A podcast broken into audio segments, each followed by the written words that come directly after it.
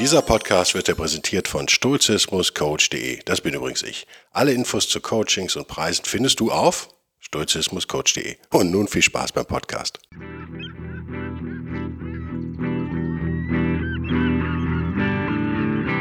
Der wilde Stoiker.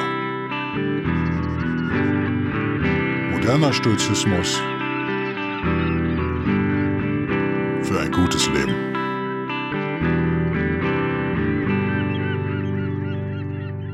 Hallo und herzlich willkommen, liebe Freunde und Freundinnen des wilden Stoikers. Willkommen. Thema heute Mut. Wie komme ich auf Mut? Ich wollte ein anderes Thema machen. Ich habe auch ein paar Notizen, so ist nicht. Ich hab, bin exzellent vorbereitet, wie immer.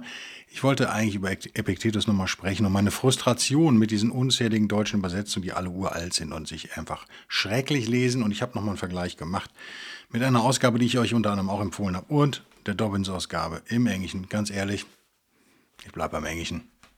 Wenn da irgendein Quatsch steht wie, oh, Menschenkind, oder äh, sowas. Also nee, echt nicht. Das wird Zeit, dass sich dem jemand mal annimmt, dem Epiktetus. Und dem Seneca vielleicht auch. Dass man die mal in eine vernünftige Version kriegt. Im Englischen geht es ja auch, klar, die Zielgruppe ist größer, sehe ich ein. Die Hayes-Übersetzung verkauft sich aber gut. Da ist ein Markt. Liebe Verlage, Verlagsmitarbeiter, ich wäre bereit, das zu tun. Als Autor kann ich das, glaube ich, ganz gut. Ich bräuchte halt nur jemanden, der ähm, vernünftig Altgriechisch spricht. Oder wir hatten ja schon mal überlegt, das zu machen mit Markus Aurelius, aber dann kam noch eine Version. Ne? Wie war es denn? Es gibt eine irgendwo, eine deutsche, aber ob die gut ist, wer weiß. Ähm, Mut ist so ein, so ein äh, stoisches Thema, das, da gehen wir gerne drüber hinweg. Ist natürlich eine stoische Kardinaltugend, wissen wir alle, aber was heißt schon Mut? Ähm, wenn man beim Zahnarzt ist, ne? zum Beispiel. Wir haben alle ja Angst. Das ist, glaube ich, ja völlig normal. Wenn man angstfrei wäre, das wäre auch ein bisschen gefährlich. Mir ist aufgefallen, ist echt nur mein subjektiver Eindruck, vielleicht stimmt es auch nicht. Hm. Mut ist ja einfach in großen Dingen. Ne? Wenn man mit großen Dingen konfrontiert wird, dann ist es echt leicht, mutig zu sein oder leichter. Die kleinen Dinge sind es ja, die an einem nagen. Die kleinen, unangenehmen Dinge sind, wo man äh, den Pfad der Tugend verlässt, sagen wir mal. Ich hatte äh, gestern irgendwie eine E-Mail bekommen, keine Ahnung, warum ich diese E-Mail überhaupt bekomme. Ich bekomme irgendwelche komischen Auswertungen, da stand, stand, äh, stand irgendwie drin, äh, Podcast wäre gestiegen in irgendwelchen Ländern, ja, mag sein. Und irgendwie wär, hätte ich eine schlechte Bewertung bekommen, die ich aber immer noch nicht gelesen habe. Ähm, da ging es darum, warum Politik, bla bla bla, hätte was anderes erwartet, Stoizismus im Alltag, bla bla bla bla. Daraufhin habe ich nur gedacht, ja, aber das ist, ist genau einer der Probleme. Soll ich so jemandem überhaupt antworten? Vielleicht mache ich das, aber dann aus Spaß, weil ich daran Spaß habe. Das ist äh, genau Virtue in Action sozusagen, Tugend in der Anwendung. Heißt, dass wir auch über politische Dinge reden müssen, ob uns das passt oder nicht. Mir passt das auch nicht. Mich kotzt Politik auf gut Deutsch total an. Ich habe überhaupt keinen Bock mehr darauf. Aber wer mich kennt, weiß das auch. Und äh, es hat ja einen Grund, warum ich nicht mehr Kolumnen schreibe und so weiter und so fort. Auch weil sie mich vielleicht nicht mehr wollten, kann auch sein. Aber ich glaube auch, dass es äh, nicht in unsere ja, polarisierte Zeit so gut passt, wenn man seine Gemütsruhe als Stoiker bewahren möchte, dann ist das schwierig, weil alles nur noch polarisiert äh, aufgefasst wird. Ne, bleiben wir beim Beispiel, ich habe ja vor zwei Wochen noch was über Fitness geredet. Ich komme gerade aus dem auf dem Fitnessstudio. Ähm, war um sieben da, habe trainiert bis halb neun, acht, halb neun, sowas, setze jetzt hier in dem auf. Trotzdem gibt es jede Menge Leute, die sagen, oh, der Guido ist gegen Fitness. Wenn ich sage, ähm, tut doch mal was für euren Geist, dann heißt es, oh, der ist gegen Krafttraining oder Fitness oder was auch immer. Nö, absolut nicht. Ich mache es ja selbst.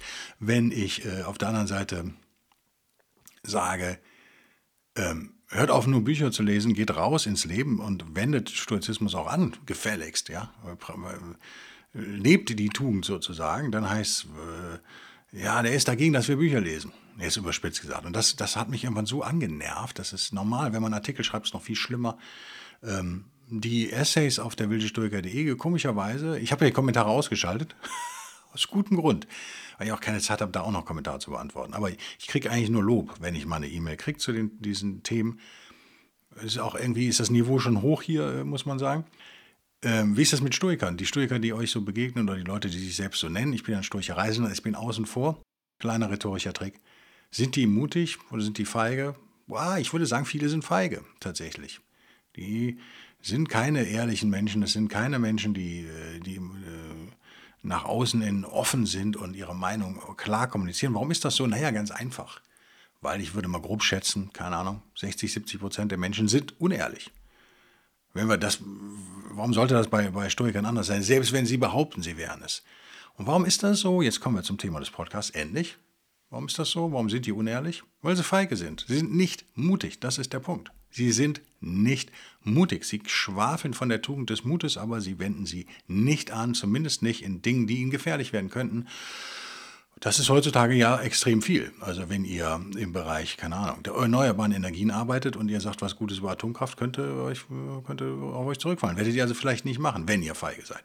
Wenn ihr ähm, politisch konservativ seid, solltet ihr tunlichst den Mund halten. Wenn ihr irgendwie, sagen wir mal, im öffentlichen Dienst arbeitet oder im Schuldienst oder in den Medien irgendwo tätig seid, dann seid ihr in einer absoluten Minderheit. Das fühlt ihr natürlich schnell, also haltet den Mund.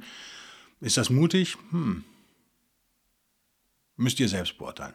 Ich finde eher nicht, aber ich verstehe auch, dass äh, der Nahrungserwerb an erster Stelle steht, sagen wir es mal so. Ähm, wir reden jetzt auch nicht von völlig bescheuerten Meinungen, nicht, dass ihr mich falsch versteht, oder von radikalen Menschen, überhaupt nicht. Äh, ich, ich merke immer mehr, dass es, äh, kennt ihr ja auch, man lernt Leute kennen und dann dauert das einen Moment, bis die auftauen, keine Ahnung. Bei dem einen sind es zwei Stunden, bei dem anderen zwei Monate. Und dann kommt mal so eine Wahrheit raus und ich frage mich immer, warum denn eigentlich nicht sofort? Was ist denn alles so so wichtig? Was ist denn auch so schlimm? Was ist denn eigentlich so anstrengend daran, mutig zu sein?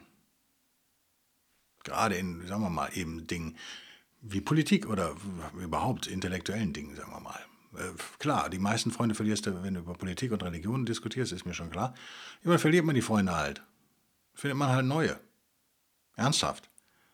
Äh, ich kann diese Ängste alle nicht mehr nachvollziehen mittlerweile. Ich will die auch einfach nicht mehr nachvollziehen. Also, jetzt schon mal Fazit des Podcasts, trainiert euch gefälligst auf Mut. Aber, das ist echt jetzt das Fazit schon, aber wir gehen gleich nochmal in, in äh, Primärliteratur rein.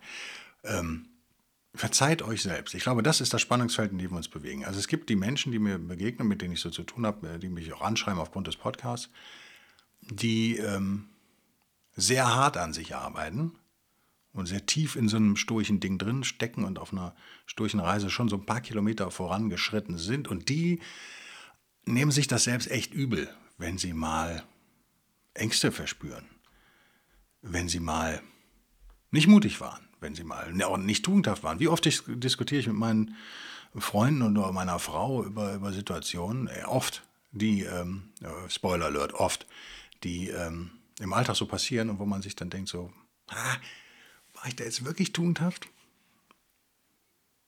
War das, ähm, habe ich mich da optimal verhalten? Wenn ihr über euch selber nachdenkt und reflektiert, dann kennt ihr das. Ne? Gut ist und gelobt sei, wer Freunde hat, mit denen er das ausdiskutieren kann. Das ist unfassbar wertvoll.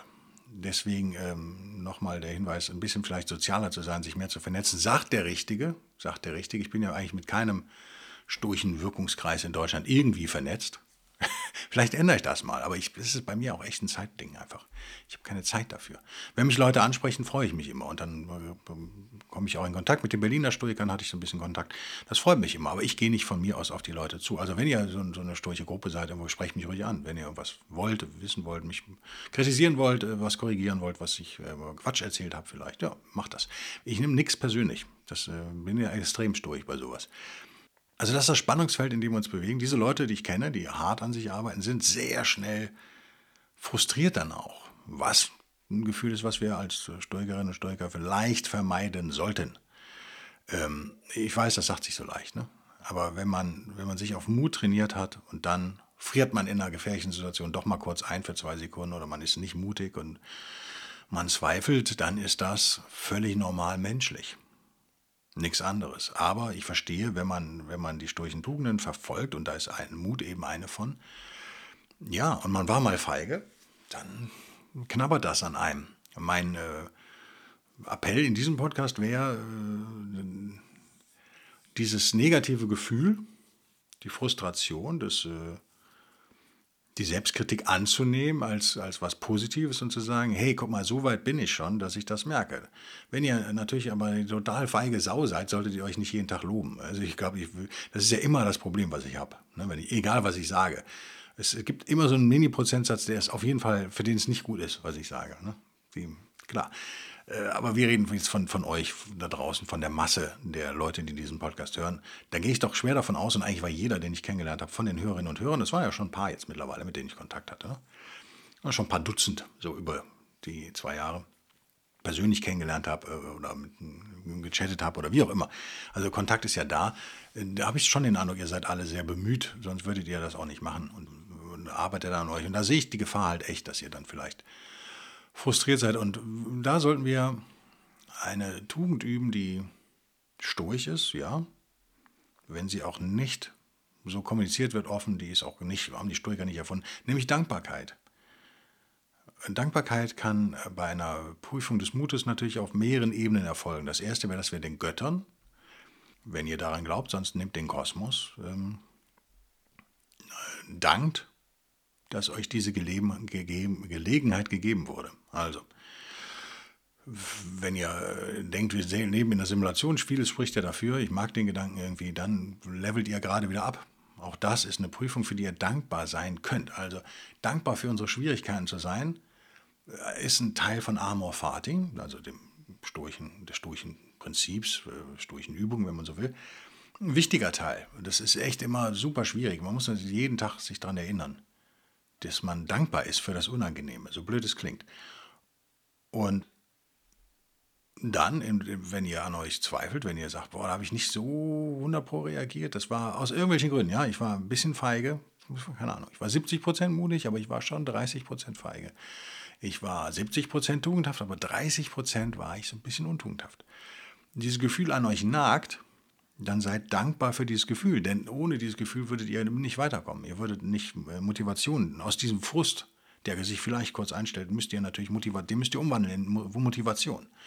Ihr dürft auf keinen Fall aufgeben. Ihr müsst jetzt härter weitermachen. Das ist ganz wichtig. Und ihr müsst dankbar sein, dass euch ab und zu so eine Prüfung misslingt.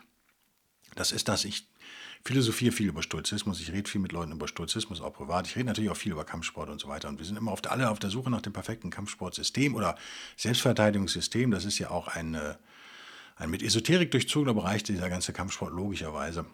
Auch da äh, ich bin aus dem Alter raus, aber wenn ihr das ernsthaft macht, dann braucht ihr ab und zu eine Niederlage. Das ist echt wichtig. wenn es hart auf hart kommt, wenn es ernst wird und ihr habt nicht gelernt, irgendwie unter Schock zu reagieren, vernünftig. Und äh, deswegen sind ja Boxer, also wirklich ernsthaft boxende Leute, die das länger machen, und Kickboxer würde ich da reinrechnen, gibt es sicherlich noch andere, sind ja so unangenehme Gegner, ne? weil die ja natürlich einstecken können.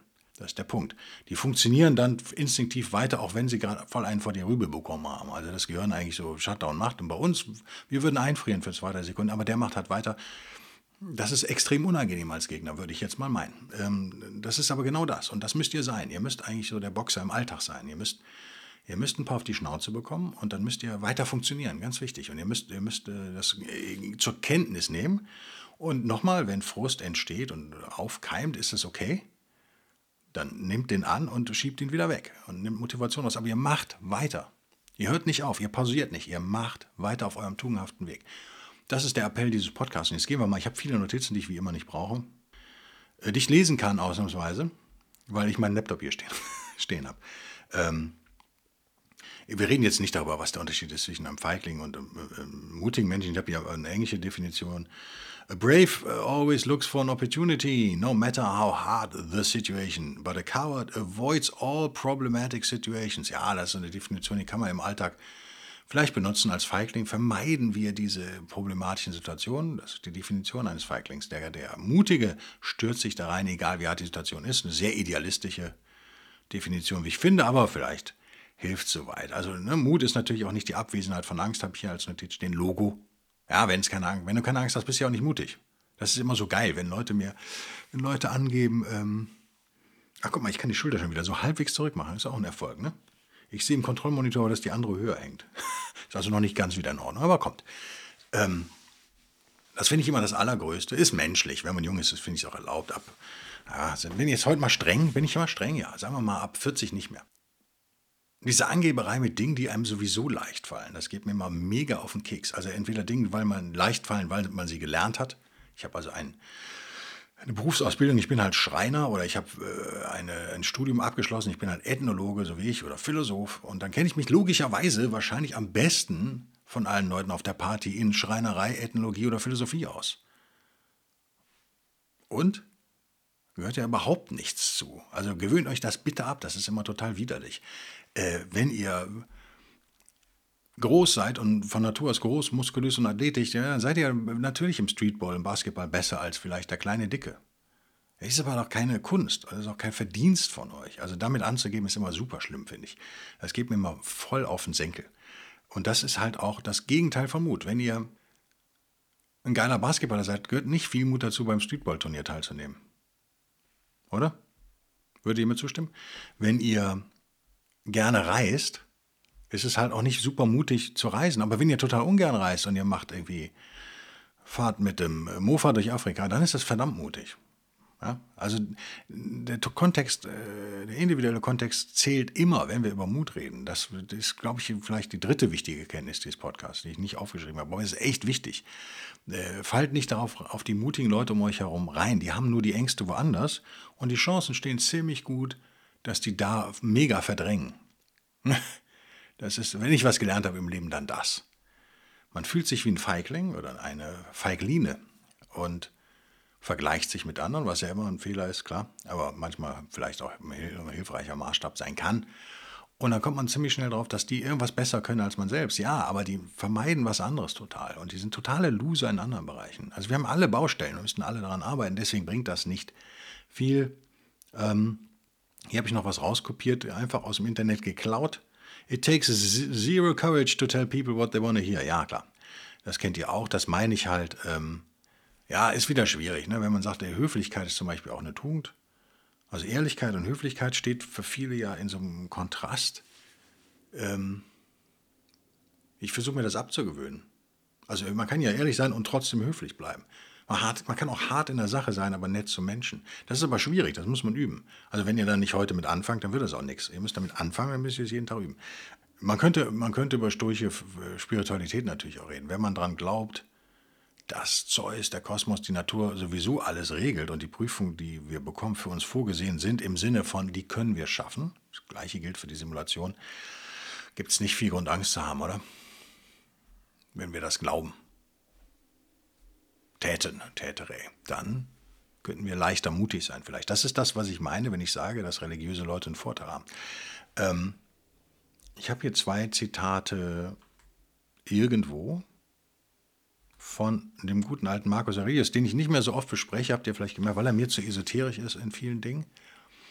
Aber fairerweise sagen muss, dass es auch kein stoisches Lehrbuch ist, die Meditations, die Selbstbetrachtung, sondern, äh, naja, private Aufzeichnung. Man kommt sich auch mal so ein bisschen voyeuristisch vor, wenn man es liest, aber gut, er ist schon länger tot, kann man machen.